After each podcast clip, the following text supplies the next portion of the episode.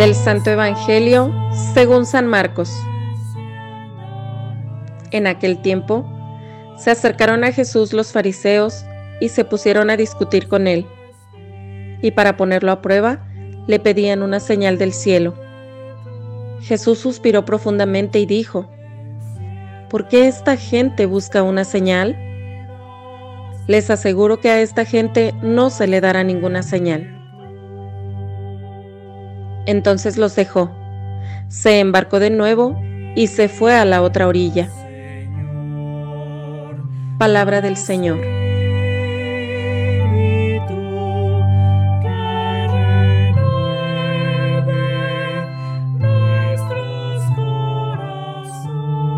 Amados hermanos, gracia y paz de nuestro Señor Jesucristo sea con ustedes. En el texto del Evangelio que acabamos de escuchar, contemplamos a Jesús en una discusión con los fariseos, hombres que son conservadores a la ley pero no entienden los signos de los tiempos, porque se han cerrado en sus sistemas. Tienen muy organizada la ley, y han hecho de ella una obra maestra. Ellos, al igual que todo el pueblo judío, sabían lo que se podía hacer y lo que no, hasta dónde se podía llegar y hasta dónde no. Todo lo tenían bien organizado, se sabían hasta el último punto de la ley, de modo que todos se sentían seguros allí. Por eso cuando ven a Jesús actuando, todo lo que hace lo ven como cosas extrañas.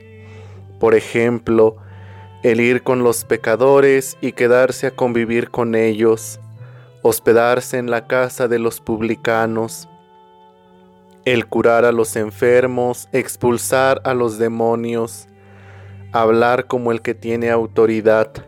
Es lógico, a ellos no les gustaba este proceder de Jesús.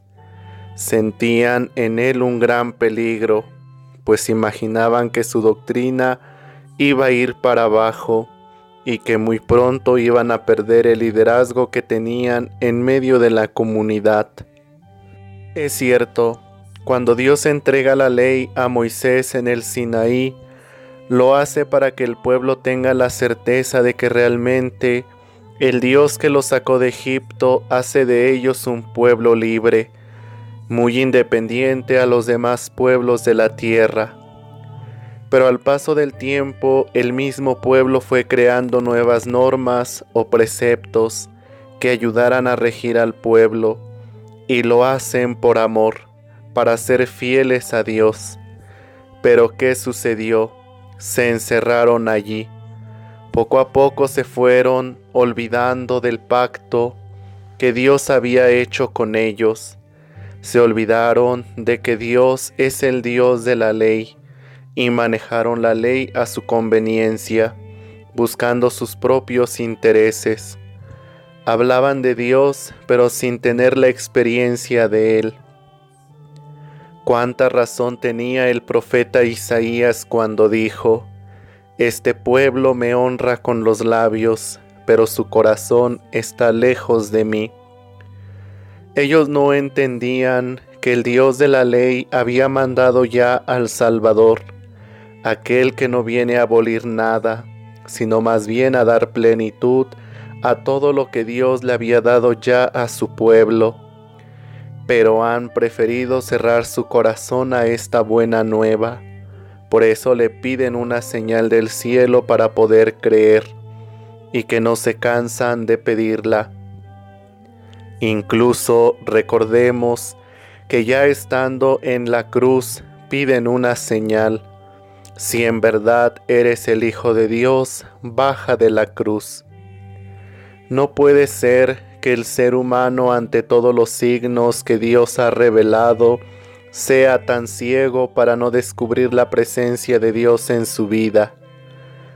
Hoy Dios sigue manifestando su poder se sigue haciendo presente en nuestra vida, familia, comunidad. Hace circo, maroma y teatro para llamar nuestra atención, para que volvamos a Él. Pero pareciera que el mundo se encuentra en la misma posición de los fariseos, Pide una señal para poder creer. Si en verdad eres Dios, concédeme esto que te pido. Dame, yo lo merezco todo. Y si vemos que no se nos concede aquello que pedimos, renegamos de su existencia y nos volvemos egoístas, cerrando nuestro corazón y nuestra vida a su amor.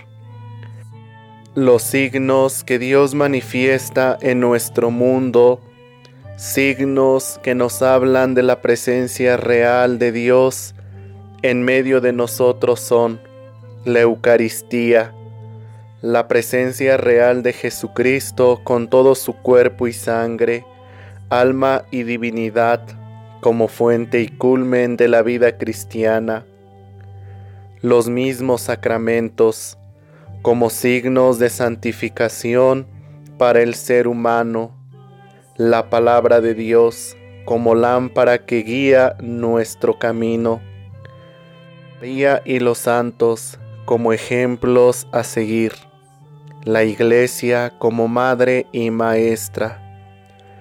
¿Qué más signos queremos para poder creer?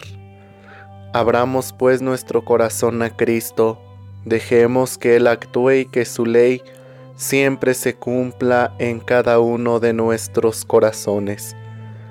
Que Dios hermanos nos bendiga, nos ayude, nos asista y pidámosle que cada día nos conceda el don de la fe para poder creer y confiar en su presencia divina.